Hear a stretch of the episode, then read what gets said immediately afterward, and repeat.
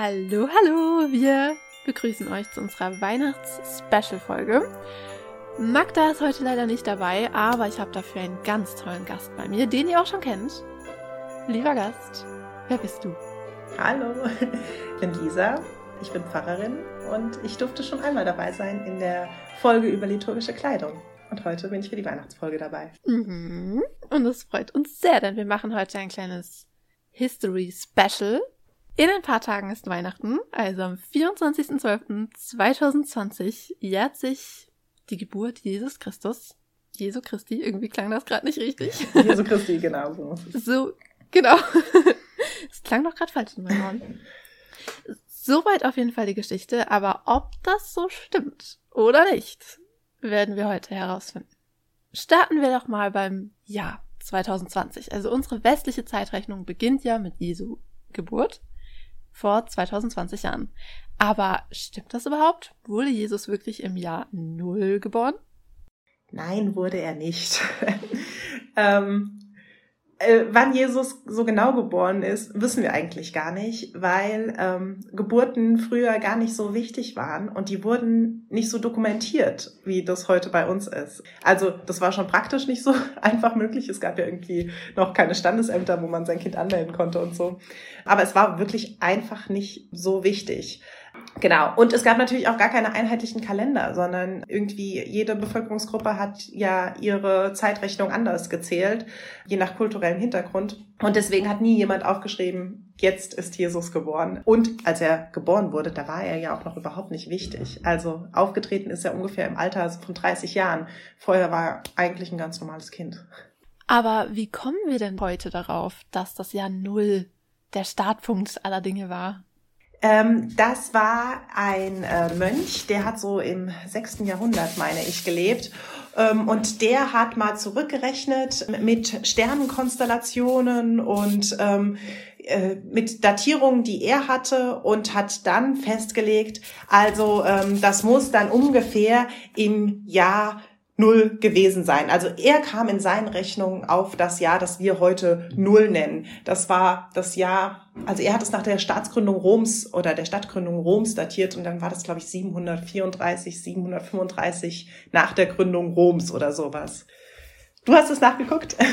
Ja, also es war irgendwie so kompliziert, dass ich schon beim Lesen schon nicht mehr verstanden habe, was ich da lese. Aber ich glaube, es war irgendwie so. Also Rom wurde ja gegründet 753 vor Christus. Man weiß ja, 753 rumschlüpfen mm. auf dem Ei. Ja. Und die alten Latein-Schüler wissen es noch. Und dann hat er dazu dazu gerechnet und ist dann beim Jahr null angekommen. Aber ich weiß nicht, warum er diese Zahlen dazu gerechnet hat. Das war total unerklärlich irgendwie. Äh, ja, er hat rückwärts gerechnet. Also er hat ähm, sich an der Geschichte vom Weihnachtsstern orientiert und ähm, hat so astronomische Überlegungen oh gemacht, oh, ja, nach Sternbildern geschaut. Und bei seinen Berechnungen kam es dann eben auf dieses dubiose Jahr Null, das aber mit Christi Geburt gar nichts zu tun hat. Zu, zu den Sternen kommen wir nachher auch noch, wenn wir schon bei, über Weihnachtssterne reden.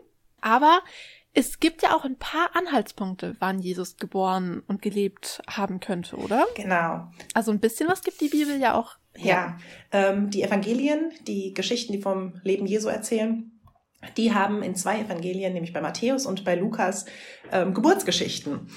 Und wenn Forscherinnen und Forscher heute etwas rausfinden wollen über das Leben von Jesus, dann gucken sie vor allem da rein und suchen dann in den Texten nach Hinweisen.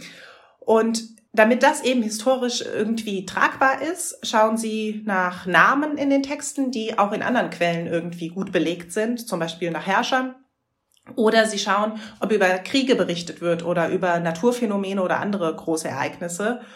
Oder ja, eben nach Dingen, die in anderen historischen Quellen auch belegt sind. Und dann schauen sie halt, von wann diese anderen Quellen äh, sind und gucken dann, wie das aufeinander passt. Und so haben die Forscher es eben auch bei der Geburt von Jesus gemacht. Dann haben die zum Beispiel ins Matthäusevangelium geguckt und die Geschichte da beginnt mit dem Satz, da Jesus geboren war in Bethlehem in Judäa zur Zeit des König Herodes, siehe, da kamen Weise aus dem Morgenland nach Jerusalem. Also, wir haben uns gemerkt, man guckt nach Herrschern, die sind meistens ganz gut dokumentiert. Hier geht's eben um König Herodes, der wird hier benannt. Herodes ist vier nach Christus schon gestorben, das heißt, die Weihnachtsgeschichte von Matthäus muss irgendwann vor vier nach Christus gewesen sein. Dann haben Forscherinnen und Forscher aber in das Lukasevangelium geguckt. Das ist die bekanntere Weihnachtsgeschichte. Das ist die, die so losgeht mit, es begab sich aber zu der Zeit, da Quirinius Statthalter von Syrien war. Wieder. Ja, haben wir, glaube ich, alle schon mal Genau. Also hier wieder ein Herrscher. Geguckt, wann äh, wurde Quirinius Statthalter von Syrien? Sechs nach Christus. Hm, das passt aber nicht mit Herodes zusammen, der ja schon vier nach Christus gestorben ist. Aber ist er nicht vier vor Christus gestorben? Kurze Frage. Äh, ja, genau, äh, vier vor Christus, ja. Ah, okay. Ja, ja, genau, vier vor Christus. Ähm, ja, das heißt, wir haben jetzt zwei Daten, wir haben sechs nach Christus oder vier vor Christus. Ja, das ist schon mal kompliziert. Dann wurde weitergeguckt in den Weihnachtsgeschichten. Es gibt noch einen Hinweis. Jesus, äh, Josef und Maria mussten ja nach Bethlehem zur Volkszählung. Dann wurde geguckt, Volkszählungen, die müssen ja wirklich gut dokumentiert sein. Sind die auch? Hm. Es gab aber zwei Volkszählungen in dieser Zeit. Eine war sieben vor Christus und eine war sechs nach Christus, nämlich die, wo Quirinius dann Statthalter in Syrien war. Hilft uns also auch nicht so viel weiter. ähm, und dann wurde eben nochmal im Text geschaut. Da wurde der Text von Lukas ein bisschen weiter gelesen. Und nach der Geburtsgeschichte im Stall von Bethlehem geht's dann eben weiter mit äh, Johannes dem Täufer. Und der soll ja auch Jesus getauft haben. Und zum Auftreten von Johannes gibt's ein ziemlich genaues Datum. Der Johannes soll in dem 15. Jahr der Herrschaft von Kaiser Tiberius äh, aufgetreten sein und zu der Zeit als Pilatus Statthalter war und dann kommen noch ganz viele andere Fürsten und wenn man diese ganzen Fürsten und Statthalter und Kaiser vom Datum her übereinander legt, dann kommt man ungefähr so auf das Jahr 28 nach Christus, nach unserer heutigen Zeitrechnung. Mhm. Und dann kommt ein Satz und der ist ähm, ja ungefähr der, also ist der, der für die Datierung wichtig ist. Da steht, als Jesus auftrat, eben auch um sich taufen zu lassen von Johannes. Da war er 30 Jahre alt.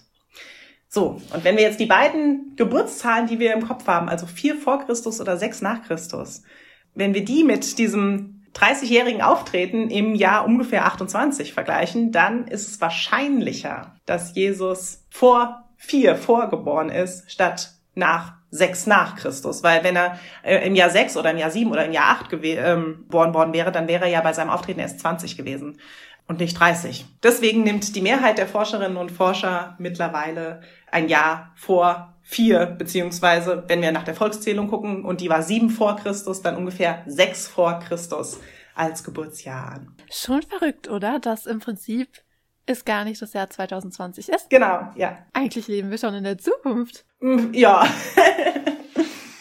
Aber stimmt denn wenigstens der Tag? Also ist wenigstens der 24. Dezember der richtige Tag? Nein, das auch nicht. ähm, das ist ja verrückt, das bleibt ja gar nichts. Äh, Weihnachten wurde auch am Anfang gar nicht so gefeiert. Ähm, also das äh, wichtige Fest für die Christenheit war immer Ostern. Und Weihnachten wurde dann erst, ich meine, im Frühmittelalter oder also ja, irgendwann im ersten, äh, in den ersten tausend Jahren nach Christus irgendwann äh, wichtig dann wurde einfach geschaut, welche Feiertage gibt es denn da schon, ähm, die wir gleichzeitig dafür nutzen könnten, um das den Menschen eben irgendwie auch näher zu bringen. An den Tagen, die eh wichtig für sie sind, eben auch noch ein anderes wichtiges Fest zu feiern. Und rund um den 24. Dezember, da lag die Wintersonnenwende. Und das hat theologisch auch total gut gepasst weil Jesus ja das Licht der Welt in der Dunkelheit sein soll. Es gibt ganz viele Verheißungen im Alten Testament, dass in der Dunkelheit des Lebens ein Licht, Gott ein Licht schickt. Äh, und so wurde Jesus gedeutet. Manchmal sagt man auch, Jesus ist die Sonne, ist so ein, so ein altes Bild oder ja, eben das Licht in der Dunkelheit. Mhm. Und deswegen wurde das Fest der Licht, vom Licht in der Dunkelheit nämlich die Wintersonnenwende zum Weihnachtsfest gedeutet. Und mir ist gerade aufgefallen, dass ich gesagt habe, Jesus wäre am 24. Dezember geboren, was natürlich nicht stimmt. Er ist am 25. Dezember geboren. Ja.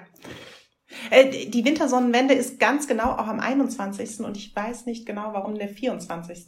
genommen wurde. Aber vielleicht wussten das, wussten die das damals auch noch nicht so ganz genau. Da bin ich auch überfragt.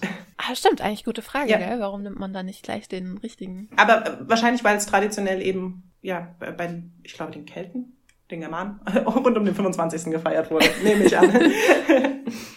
Aber da habe ich auch noch, äh, weil die Theorie mit der Wintersonnenwende und dass man eben, als dann das Christentum Staatsreligion wurde, man eben alles so weghaben wollte, was von den anderen war und ersetzen wollte.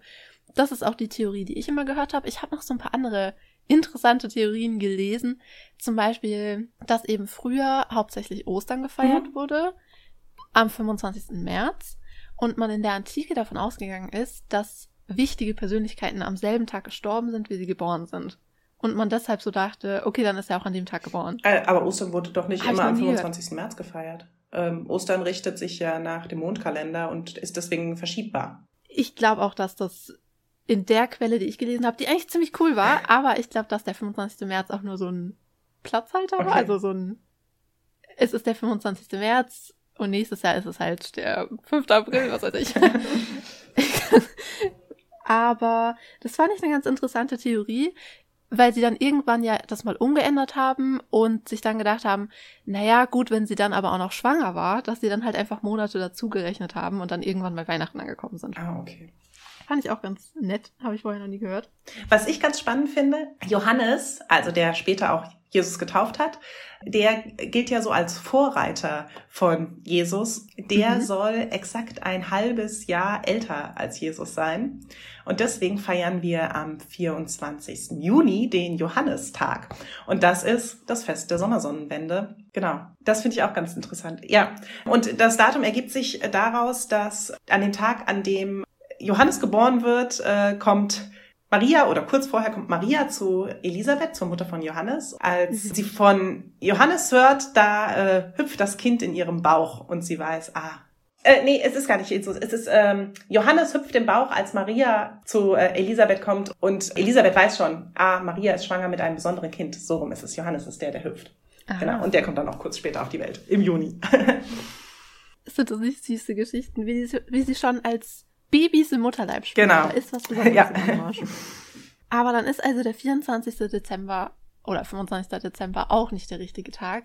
Also feiern wir eigentlich Weihnachten komplett falsch, an einem komplett falschen Datum. Ja, wenn man so will. Aber also mir selbst macht es überhaupt nichts aus. Mir würde es auch überhaupt nichts ausmachen, wenn wir gar nichts über Jesu Geburt wüssten. Also für es ist wichtig, dass er gelebt hat für mich, schon irgendwie, aber an welchem ja, Datum, das ist für meinen Glauben eigentlich total egal. Ich glaube, so geht's heute den allermeisten Christinnen und Christen. Ähm, also dieses Rechnen und dieses Festlegen auf Daten und so. Ich glaube, dass da sind wir drüber hinweg. Also das brauchen wir heute gar nicht mehr. Wir wollen überhaupt nichts mehr beweisen, sondern es ist für unseren Glauben und dann ist das Datum, glaube ich, relativ egal. Ich weiß nicht, wie geht's dir damit? Also mir geht's da genauso. Also davon hängt's für mich nicht ab an welchem Tag was passiert ist. Und ich finde es eher, also ich sehe es sogar eher andersherum. Also es gibt ja diese historische Bibelforschung, die da ganz viel auch rausfindet, dass bestimmte Dinge in der Bibel mit historisch tatsächlich tatsächlichen Ereignissen auch mhm. zusammenhängen, mhm. dass man die darauf zurückführen kann. Und das bestärkt mich eher in meinem Glauben. Und ob das dann ein Jahr später, zehn Jahre vorher oder was auch immer war. Ich meine, die Quellen sind über 2000 Jahre alt. Also Also, mich würde sehr wundern, wenn da alles haargenau so passiert, also an dem Zeitpunkt passiert ist, wie es da steht. Gerade wie du ja auch mhm. sagst, mhm. weil sie Jesus war ja nicht wichtig in dem Moment. Also warum hätten sie den diese Geburt so dokumentieren genau. sollen, dass man es 2000 Jahre später noch so nachvollziehen ja. kann. Ja, und ähm, historisches Denken war damals ja überhaupt noch nicht so, wie das bei uns ist. Also dieses, dieses Festlegen von Daten und Dinge chronologisch erzählen, darum geht's in den Evangelien an keiner Stelle. Also Dinge irgendwie auf Daten festlegen und chronologisch erzählen, dazu waren zum Beispiel die Römer total gut drin. Deswegen haben wir eben Herrschertabellen und haben ähm, Kriege ziemlich gut dokumentiert und so. Aber ja, eben so Lebensgeschichten erzählen. Also die Evangelien wollen Lebensgeschichten erzählen. Und für Lebensgeschichten haben aber Geburtstage überhaupt keine Rolle gespielt, sondern Dinge, die Menschen eben in ihrem Leben getan und gesagt haben. Und so verstehen sich auch die Evangelien. Die wollen erzählen, was Jesus Menschen gesagt hat oder wie es für Menschen war, wenn sie Jesus begegnet sind. Was auch meiner Meinung nach wichtiger ist, als ob er jetzt im Jahr 0 oder im Jahr 6 vor Christus geworden ist. Obwohl es natürlich spannend ist, insofern, dass eben unsere ganze Zeitrechnung darauf mhm. zurückgeht. Und dann ist es schon faszinierend, dass wir eigentlich in einem ganz anderen Jahr leben, ja. als wir es eigentlich ja. Aber ist denn Jesus wenigstens in Bethlehem geboren? Das ist wie beim Datum. Wir wissen es eigentlich gar nicht so genau. Aber ganz ehrlich, es ist eher unwahrscheinlich, weil Josef und Maria aus Nazareth gekommen sind. Und warum sollten sie dann ja. das Kind in Bethlehem auf die Welt bringen? Dass Lukas das so geschrieben hat in seiner Weihnachtsgeschichte, das ist ihm mit der Volkszählung quasi ein Kniff gelungen. In äh, der Bibel gibt es im Alten Testament Verheißungen, dass der Messias und der Retter der Welt in der kleinen Stadt Bethlehem geboren werden soll. Und dann musste sich Lukas irgendwie, wenn er sich darauf beziehen will, überlegen, hm, wie kommt denn eine Familie aus Nazareth nach Bethlehem? dann war es eben ein guter Kniff zu sagen, wegen der Volkszählung mussten Josef und Maria nach Bethlehem. Ob Jesus da wirklich geboren ist, wie gesagt, wissen wir genauso wenig wie den Tag, an dem er geboren ist. Aber ich habe auch das Gefühl, dass heutzutage die meisten Forscher eigentlich sagen, nö, der kommt aus Nazareth. Ja, genau. Also seine Familie ist aus Nazareth. Und ist er denn, ich meine, bisher stimmt ja gar nichts, aber ist er denn in so einem klassischen Stall geboren, wie wir uns das vorstellen? Ähm, naja, auch nur das erzählt ja Lukas. Und da wir nicht mal Ort und Zeit wissen, ist die Geschichte mit dem Stall wahrscheinlich äh, ja, genauso ausgedacht. Aber ich finde das Bild trotzdem total schön und ganz stark und finde deswegen das auch eine gute Tradition, das aufrechtzuerhalten, weil es wirklich zeigt, dass Gott halt auch vor dem aller schlechtesten Bedingungen, ähm, nämlich Stroh und kein Licht und kein Bett und gar nichts, dass Gott auch davor nicht zurückschreckt, sondern auch in solche Bedingungen reingeht. Also Gott ist sogar da bei den Menschen, wo die Menschen gar nichts haben. Mhm. Und das finde ich total stark. Ganz wichtig. Und deswegen mag ich das Bild vom Stall total gerne. Ja, das ist wirklich eine schöne Message, die vermittelt wird. Aber ich finde es wirklich faszinierend, dass diese ganze Weihnachtsgeschichte, wie wir sie kennen und auch jedes Jahr wieder hören und das Krippenspiel sehen und so weiter, dass da ziemlich wenig eigentlich, eigentlich dran ist. Ich meine, wie gesagt, ich finde es nicht schlimm, aber faszinierend. Aber das finde ich eben auch so interessant, dass man diese Dinge ja nie im Religionsunterricht oder in im Kindergottesdienst oder so, ich meine, Kindergottesdienst ist vielleicht auch ein bisschen früh, aber dass man darüber ja nie spricht, sondern es ist halt immer, dann ist Ostern, dann ist Weihnachten. Echt? Nee, ähm, also und und ähm, wir hatten das schon in der Schule. Ähm, ich, also natürlich überhaupt nicht, warum das mit der Datierung so schwierig ist, aber ich weiß, dass meine Rallye-Lehrerin und schon, also glaube ich in der Grundschule oder vielleicht so fünfte, sechste Klasse, ich war noch sehr klein, dass die gesagt hat, eigentlich leben wir gar nicht im Jahr 2000 oder damals, keine Ahnung, Jahr 2000 wahrscheinlich, sondern im Jahr 2006. Äh, so. Und die hat damals schon gesagt, ja, da ist ein Fehler passiert, weil man das rückblickend nicht so genau wusste. Ähm, aber es ändert ja nichts dran, dass Jesus geboren wurde. Und ich finde, das kann man auch äh, Grundschülern ruhig schon so sagen. Also ich finde es ganz witzig, weil meine Mutter hat mir das immer gesagt. Und hat immer gesagt, Pauline, das mit der Quellenarbeit, das ist schwer und so weiter und so fort. Das stimmt nicht so. Und ich habe das aber nie im Religionsunterricht gehört mhm. und auch nie in der Kirche oder so. Und dann dachte ich mal so, okay, gut, manche Eingeweihten, weißt du, wissen das, aber der Rest weiß es nicht. Und dann habe ich mal zufällig eine Doku gesehen, in der dann eben auch gesagt wurde, na ja, im Jahr Null war Herodes, Herodes schon tot und dies und das. Und ich dachte so, oh mein Gott, die dürfen das einfach so offen im Fernsehen sagen. Ich hatte das Gefühl, das wäre das wie so eine Verschwörung. Und jetzt kommt bestimmt gleich der Vatikan und verklagt die alle. Das fand ich so merkwürdig. Und meine Mutter so, natürlich, Pauline, das wissen alle. Es ist, es kriegt man nur nie so mit. Aber eigentlich ist es was Offenes. Ja, ich glaube, ich denke auch immer von meiner Haltung aus, das wissen ja alle, ich brauche denen das nicht mehr zu erzählen. Aber bei ganz mhm. vielen Sachen, vielleicht müssten wir das öfter sagen. Ich, meine Kollegin hat letztens erzählt, ähm, sie hat in einem Gottesdienst nur in so einem Halbsatz nebenbei gesagt, dass die Bibel ja eine Geschichtensammlung ist ähm, und vieles da überhaupt nicht historisch ist. Und danach meinten, nach dem Gottesdienst meinten ganz viele Leute zu meiner Kollegin, äh, dass sie das gesagt hätte, als Pfarrerin zu sagen, dass was in der Bibel steht, das ist ja nicht wirklich so passiert, das könnte man doch nicht sagen. Und da hat sie auch gesagt, ich glaube, wir müssen das viel öfter sagen, dass wir nicht wörtlich das, an das glauben, was in der Bibel steht. Wir gehen immer davon aus, dass das natürlich alle Leute wissen, dass das so ist, aber wahrscheinlich gar nicht so. Ja. Und eben auch das mit der Zeit. Ja, ich auch das Gefühl. ja. Also ich bin auch erstaunt, wenn ich religiöse, also theologische Quellen lese und dann die Professoren oder Pfarrer oder so weiter dann sagen, na ja, man darf das ja auch alles nicht so wörtlich nehmen und so weiter. Und dann denke ich immer, was? was sagst du? Ich meine, mir ist das zwar klar, aber wenn man das dann so schwarz auf weiß auch liest, dann ist man doch immer etwas überrascht. Ja, und es ist ja schon auch nicht einfach, was nehmen wir wörtlich und was nicht. Also wir könnten ja dann auch sagen, keine Ahnung, ähm, bei den zehn Geboten, du sollst nicht töten, ach, das muss man nicht so wörtlich nehmen. Und da würden wir natürlich alle sagen, doch, das musst du wörtlich nehmen und sogar noch weiter sehen. ähm, du sollst auch niemanden verletzen. So.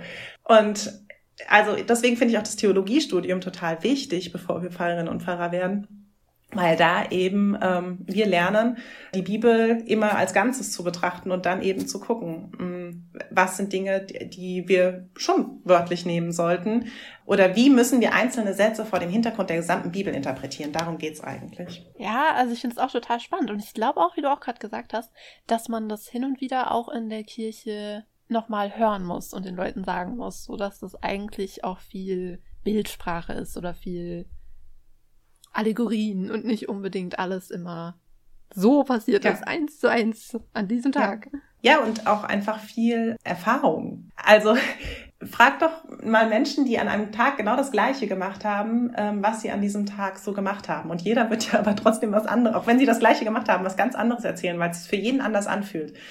Und ungefähr so ist es auch in der Bibel. Also Menschen machen Erfahrungen mit Gott und alle, für alle ist es eine Erfahrung mit Gott, aber für alle fühlt es sich ganz anders an und alle erleben das unterschiedlich. Und deswegen sind auch die Geschichten eben alle unterschiedlich und die Wahrheit steckt zwischen den Zeilen wahrscheinlich. Ja, vor allem, wenn dann noch mal ein paar hundert Jahre mhm. dazwischen liegen. Also, wenn jetzt wir beide heute von diesem Interview erzählen, nachher, und dann es unseren Enkeln erzählen und unseren Urenkeln erzählen, da kommt ja bei dir was ganz anderes raus ist. Und auch wahrscheinlich dann auf jeder Seite nochmal fünf andere Stories. Also, das ist nicht so leicht. Aber genau deshalb finde ich es eigentlich so interessant, dass man in der Bibel doch vieles historisch auch belegen kann oder nachvollziehen kann. Also ich finde, das erhöht eher den Wahrheitsgehalt, als dass es irgendwie also ich meine, immerhin gab es einen Pontius Pilatus, immerhin gab es einen Herodes. Also das ist, doch, das ist doch schon mal wunderbar. Genau, also bei Jesus, da wissen wir ja tatsächlich sogar im Vergleich zum Rest von der Bibel ziemlich viel, ähm, weil da die Römer ja im Dokumentieren ganz gut waren, ähm, wir seinen Tod relativ genau dokumentiert haben. Und eben auch nicht nur in äh, christlichen Quellen, sondern eben auch in nicht christlichen Quellen wurde beschrieben, dass da im Jahr 33, meine ich, oder 34 ein äh, Aufrührer, den sie den neuen König von Juda nannten, äh, hingerichtet wurde. Und weil wir das so genau wissen, können wir eben daher auch ja andere Dinge ganz gut aus dem Leben Jesu nachvollziehen. Im Alten Testament ist das viel schwieriger, da ist viel, viel weniger belegt. Und da sind es wirklich einfach Geschichten, die über Generationen erstmal weitererzählt wurden, bis sie dann irgendjemand aufgeschrieben hat. Aber es ist ja auch schon spannend, also wenn man so ein Geschichtsfreak ist wie ich, dann ist es super spannend. Wahrscheinlich ist es für viele andere super langweilig. Aber dass man zum Beispiel auch den Turm von Babel, da hat man doch jetzt auch so Überreste gefunden im Iran, wo man denkt, oh, das könnte es gewesen sein und so. Also man findet ja doch immer mal wieder Dinge, die man damit verbinden kann und das ist echt super interessant. Mhm. Ja. Und wer weiß, was da noch in den nächsten 100, 200 mhm. Jahren so ans Licht kommt. Aber wenn wir gerade schon bei Weihnachten sind, also Jesus selbst ist ja, denken wir zumindest, am 25. Dezember geboren. Aber warum feiern dann eigentlich wir hier Weihnachten schon an Heiligabend und nicht am ersten Weihnachtsfeiertag? Das ist eine Tradition, die erst in den letzten 100 Jahren immer größer geworden ist.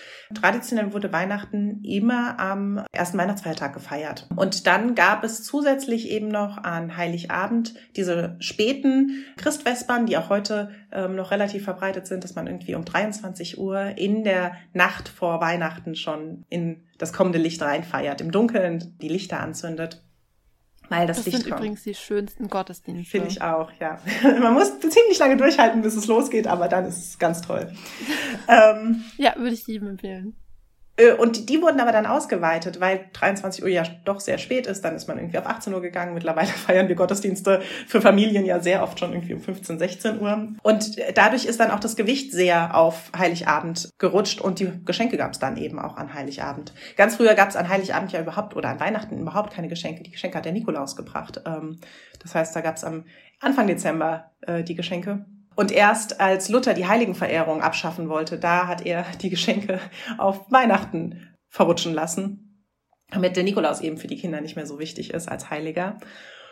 Ja, und erst gab es die Geschenke am ersten Weihnachtstag und dann sind auch die nach und nach nach vorne gerutscht, sodass jetzt eben kulturell bei uns der 24. wichtiger ist. Aber ähm, ich glaube, das ist nur hier so in äh, Deutschland und Österreich und so. Ich glaube, also mindestens bei den Amerikanern ist der erste Weihnachtstag wichtiger. Und ich meine auch bei in Großbritannien, dass da Heiligabend nicht weiter gefeiert wird, sondern der Tag, der gefeiert wird, wo es die Geschenke gibt, das ist der erste Weihnachtstag. Mhm, ich habe auch das Gefühl, also so wie man es in Filmen und Serien zumindest sieht, dass alle anderen es am 25. Ja. feiern. Aber umso interessanter eben zu hören, warum wir es anders machen, weil wir es eben so speziell machen, anders als alle anderen. Aber man ist dann auch schon so dran gewöhnt, 24. ist Heiligabend und deshalb in meinem, ich meine, ich mein, man hat es zwar oft gehört, 25. ist die eigentliche Geburt, aber sogar in meinem Kopf habe ich ganz oft 24. Ja. Ist, ist der Geburtstag. Also man kommt da schon durcheinander. Ja, und auch für mich als Pfarrerin. Ich weiß, dass ich Kolleginnen und Kollegen habe, denen die Gottesdienste an den Feiertagen wichtiger sind. Aber auch für mich fühlt sich der Heiligabend wie Weihnachten an, muss ich sagen. Also das ist, wann ich Weihnachten feiere. Und Weihnachten darf dann bei mir gerne ausgedehnt werden, aber für mich ist der weihnachtlichste Tag der 24. Ja, ich finde es zwar immer ein bisschen schade, weil man dann merkt, die Leute strömen in die Kirche am 24. Mhm. Und am 25. sind sie wieder daheim. Ja. Und das finde ich manchmal ein bisschen schade. Und da denke ich manchmal, hm, sollte man ihnen vielleicht doch häufiger nochmal sagen, dass der 25. eigentlich wichtiger ist. Vielleicht kommen sie dann, wer weiß. Ah, nee, finde ich nicht. nicht. Ich finde, ähm, ich muss den Leuten nichts beibringen, sondern das können die ganz frei entscheiden. Und wenn ihnen der 24. besser tut, dann feiern wir eben am 24. ganz groß. Da bin ich ganz schmerzfrei, muss ich sagen. ähm, es gibt ja auch immer mal wieder Diskussionen darüber, ob Pfarrerinnen und Pfarrer wütend sind, dass die Leute nur an Weihnachten in die Kirche kommen. Und das macht mir überhaupt nichts. Ich denke dann immer, ja, dann muss halt Weihnachten so gut werden, dass sie ein Jahr lang davon zehren können. Bis zum nächsten Weihnachten. Also, äh, ja, ich habe da Spaß dran. Also ich, ich finde es ja gut, wenn du das so optimistisch sehen kannst. Was mich wundert, weil ich muss sogar sagen, ich als Besucher ärgere mich manchmal, vor allem wenn man jemand ist, der regelmäßig hingeht und die Kirche ist dann immer so naja, es sind schon Leute da, aber jetzt halt nicht gestopft voll. Und an Heiligabend kommst du kaum noch zur Tür mhm. rein und man denkt sich so, ach, jetzt seid ihr alle ja. da. Deswegen gehen die Profis an Heiligabend um 23 Uhr, da ist es meistens ja nicht mehr so voll. Genau. ich gehe immer noch, also ich würde es auch echt jedem empfehlen, 23 Uhr. Christmette ist das Schönste, genauso wie Osternacht morgens um 6. Ja. Also das sind die zwei schönsten Gottesdienste im Jahr. Die sind nicht so voll, es ist irgendwie so eine ganz besondere Atmosphäre. Das würde ich jedem empfehlen. Ja, finde ich auch. Geht mir genauso. Also wenn dieses Jahr überhaupt, ich meine, ich weiß ja nicht, wie es in den einzelnen Gemeinden dieses Jahr ist, aber wenn um 23 Uhr Gottesdienst ist, geht ja. Ja, unbedingt. Habt ihr Gottesdienst dieses Jahr? Ganz normal? Äh, weiß ich noch nicht, erfahre ich heute Abend. Ähm, wir hatten ursprünglich geplant, dass wir den Gottesdienst mit Krippenspiel draußen machen und die anderen Gottesdienste normal. Das war aber Anfang Dezember, da waren die Zahlen ja noch nicht so krass wie jetzt. Und im Moment tendieren wir dazu, dass wir wahrscheinlich keine Gottesdienste anbieten oder nur die Christmette um 23 Uhr, weil die nicht so überlaufen ist. Und ansonsten ähm, hatten wir letztes Jahr das Angebot mit einer offenen Kirche und Station und einer Einzelsegnung und es wurde sehr gut angenommen. Und vielleicht machen wir auch das dieses Jahr wieder. Aber es ist auch eine schöne Alternative. Ja, fand ich auch. Ich fand es auch letztes Jahr total schön. Ähm, also auch mir hat es gut getan, da letztes Jahr in der Kirche zu stehen.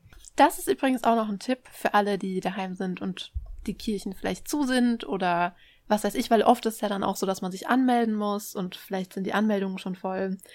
Was auch immer, also ist ja alles etwas kompliziert zurzeit. Wir haben es letztes Jahr so gemacht und auch an Ostern haben wir es so gemacht, dass wir auf der EKD-Seite uns Gottesdienste rausgesucht haben und da waren auch welche aus zum Beispiel Jerusalem und die konnte man dann online streamen. Aha. Und es war total faszinierend, weil man dadurch mal alle möglichen Gottesdienste gesehen hat, aus den unterschiedlichsten Kirchen, auch unterschiedliche Konfessionen teilweise. Es war total faszinierend. Und ich glaube, so machen wir es dieses Jahr wieder. Und das kann ich auch jedem empfehlen. Ja, toll. Also gerade zum Beispiel auch an Ostern. Ich meine, wann sieht man schon mal einen Ostergottesdienst aus der Grabeskirche? Ja, ja. Aber wäre natürlich schöner, wenn wir nächstes Weihnachten wir alle normal in die Kirche gehen Das hoffe ich auch. Ähm, letztes Jahr, als wir die offene Kirche hatten, ähm, kam in der letzten halben Stunde gar keiner mehr. Und dann hat eine gesagt, na ja, dann wissen wir das schon für nächstes Jahr, dass es reicht. Wir machen es bis halb sieben. Und dann habe ich noch gesagt, na ja, nächstes Jahr werden wir das ja nicht mehr brauchen. ich, ich hoffe jetzt, dass wir es nächstes Jahr nicht mehr brauchen. ich hätte aber letztes Weihnachten auch alles verwettet, dass dieses hm. Weihnachten es wieder normal ist. Ja. Ja. Also nicht komplett normal, aber zumindest, dass eben die Kirchen offen sind und alles, war ich mir ganz sicher. Aber so kann man sich irren. Genau. Aber wie ist eigentlich deine Erfahrung? Weil man sagt ja oft, in Krisenzeiten gehen die Leute wieder mehr in die Kirche und finden wieder mehr eine Verbindung.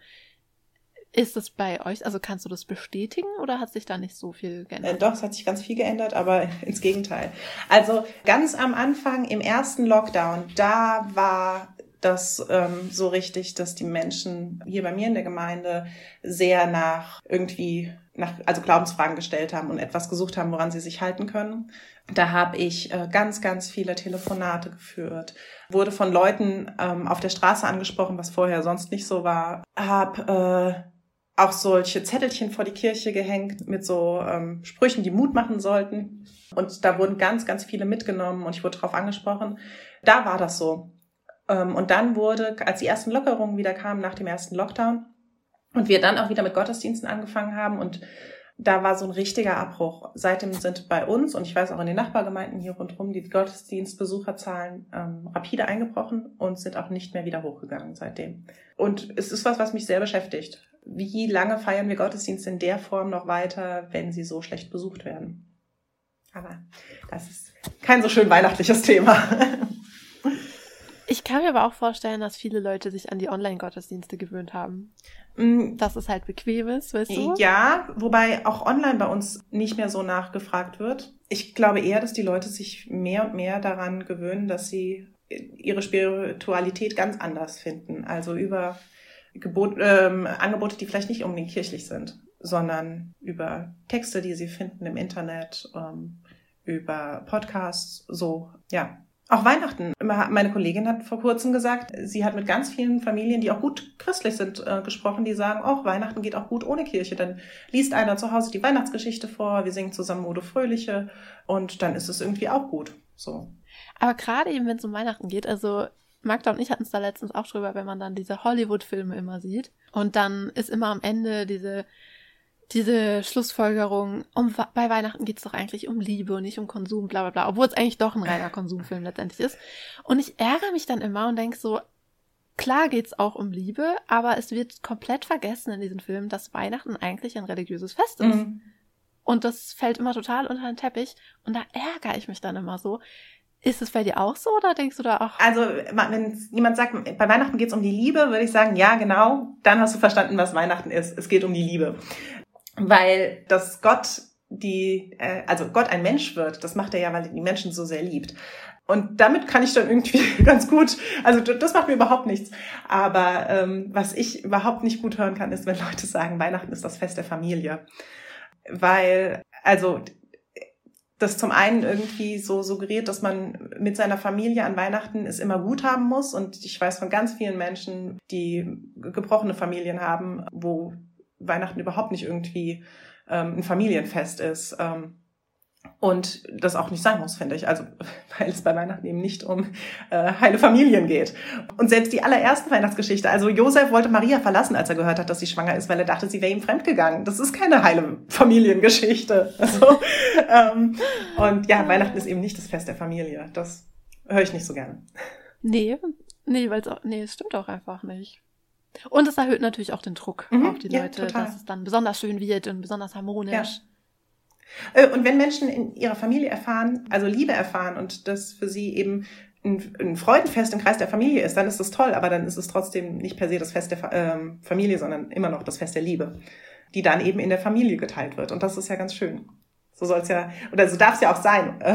oder im besten Falle ist es so. Aber für andere ist es eben das Fest wo sie Liebe mit Freundinnen und Freunden teilen oder ähm, einfach einen Tag, den sie für sich verbringen, mit ihrem Glauben und ähm, zu Hause vom Fernseher mit Kerzen und was Gutem zu essen und sie spüren da Gottes Liebe und dann ist es auch richtig. Aber ich finde das schön, dass du so offen bist für Menschen, weißt du das, äh, weil ich merke das total, dass mich das mehr nervt. Also wenn dann Leute so Weihnachten total zelebrieren, aber ohne den Kirchenaspekt, weißt du, ohne den religiösen Aspekt. Und es nur noch eigentlich um Kommerz geht, um die tolle Deko, um die Plätzchen und dies und das. Und ich sehe das auch auf Instagram, weißt du, bei den ganzen Leuten, die dann es nicht erwarten können, ihre Wohnung zu schmücken und den Adventskranz aufzustellen und so, aber keine Ahnung von Weihnachten haben, definitiv auch nicht in die Kirche gehen werden und es auch nächstes Jahr nicht vorhaben und sich dafür nicht interessieren, das ärgert mich dann immer so ein bisschen. Und das bewundere ich, dass sich das gar nicht so. Ja, ich äh, hoffe da auf den lieben Gott. Dass, also, wenn der denen so viel Segen gibt, dass Weihnachten irgendwie trotzdem für sie gut wird. Darauf hoffe ich und äh, vertraue da. Und dass die, die eben nach Gottesdiensten suchen, auch das finden. Das ist eine schöne Einstellung. Eine sehr pfarrerliche Einstellung. sehr, sehr schön. Ja, hoffe ich. Ich weiß, dass manche Kolleginnen und Kollegen es anders sehen. Aber ich nicht. Nee, ich glaube, das ist auch gut, gerade in der heutigen Zeit, wenn Pfarrer so offen sind und ja, und nicht mit dem erhobenen Zeigefinger, so wie ich es machen würde, dann dasteht und, und sich ärgern. Ich wäre die Erste, die sich ärgert, wenn am 25. die Kirche leer ist. Dann würde ich sagen, okay, ihr könnt am 24. kommen, wenn ihr morgen auch wieder kommt. Und wenn nicht, dann nicht glaube, so wäre ich. Äh, mein Kirchenvorstand hatte die Haltung auch ein bisschen. Die haben auch gesagt, äh, weil ich gesagt habe, naja, äh, im Moment dürfen 30 Leute in die Kirche, dann ist ja an Weihnachten, also an Heiligabend, ähm, reicht es ja vorne und hinten nicht, dann ist ja sofort voll. Und dann haben die auch gesagt, ja, dann sollen die Leute halt am nächsten Tag kommen. Aber äh, der nächste Tag fühlt sich nicht so weihnachtlich an wie ein Heiligabend. Und an Heiligabend suchen die Menschen die frohe Botschaft. Und dann sollen sie sie auch an Heiligabend bekommen, finde ich. Dann ist es unsere Aufgabe als Kirche, Formen zu entwickeln, dass die Menschen sie eben an dem Tag bekommen, wo sie danach suchen. Also man sieht, du hast den richtigen Beruf gefunden. Weil ich finde wirklich genau so sollte auch ein Pfarrer denken und handeln. Also die meisten Hollywood-Filme oder Serien über Weihnachten sind ja nicht so mein Ding, wie ich gerade eben schon gesagt habe. Aber es gibt ja wirklich wahnsinnig viele. Hast du denn irgendeinen so tollen Serien- oder Filmtipp für uns, den du schön findest für die weihnachtliche Zeit? Meine Weihnachtsserie ist, und die ist auch überhaupt nicht so typisch, äh, also es ist keine Jesusgeschichte, aber äh, Weihnachten zu Hause äh, gucke ich jetzt das zweite Jahr und oder das dritte Jahr schon. Ähm, und ich finde, da ist irgendwie viel mehr Weihnachtsgeist als in solchen christlichen Geschichten. Und ich finde auch da, da, da blitzt Gottes Weihnachtssegen zwischendurch auf mm, in den Erfahrungen, die die miteinander machen tolle Serie. Die würde ich empfehlen. Auch eine Netflix oder also läuft auf Netflix. Ich weiß nicht, ob es eine Netflix-Produktion ist. Ähm, und ist eine norwegische, schwedische Serie. Sehr witzig, aber auch sehr tief an manchen Stellen. Unbedingt gucken. Also mit einem Serientipp von einer Pfarrerin approved lässt sich Weihnachten bestimmt gut feiern. Aber dann danke ich dir auf jeden Fall. Ich meine, wer weiß, vielleicht machen wir an Drei König nochmal eine Special-Folge zu haben die drei Könige überhaupt existiert? Gab es einen Stern? Oder ist das alles nur. Da muss ich mich gut vorbereiten. Aber ja, sehr gerne. ja, wie gesagt, man merkt schon manchmal, dass man halt nicht katholisch ist und dass man sich gar nicht so. Ich weiß nicht, dass das oft für einen gar nicht so eine Bewandtnis hat mit den drei ja. Ja. Aber es ist eine spannende Geschichte, wer weiß. Genau. Also, meine Freunde, haltet euch den 6. Januar schon mal bereit, da könnte noch mal was kommen. Aber vielen, vielen, vielen Dank, dass du dir für die Folge nochmal Zeit genommen hast. Es war sehr informativ. Sehr, sehr gerne. Für mich war es eine große Freude. Und für uns erst. Und ich hoffe für alle Hörer und Hörerinnen ebenfalls. Und ich hoffe auch, wenn ihr jetzt wisst, dass Weihnachten eigentlich nicht jetzt stattfindet, dass ihr trotzdem ein wunderschönes Weihnachtsfest habt. Das wünsche ich euch auch. Ganz viel Segen für Weihnachten und ganz viel Freude. Und dann hören wir uns ganz bald wieder. Tschüss. Bis dahin. Tschüss.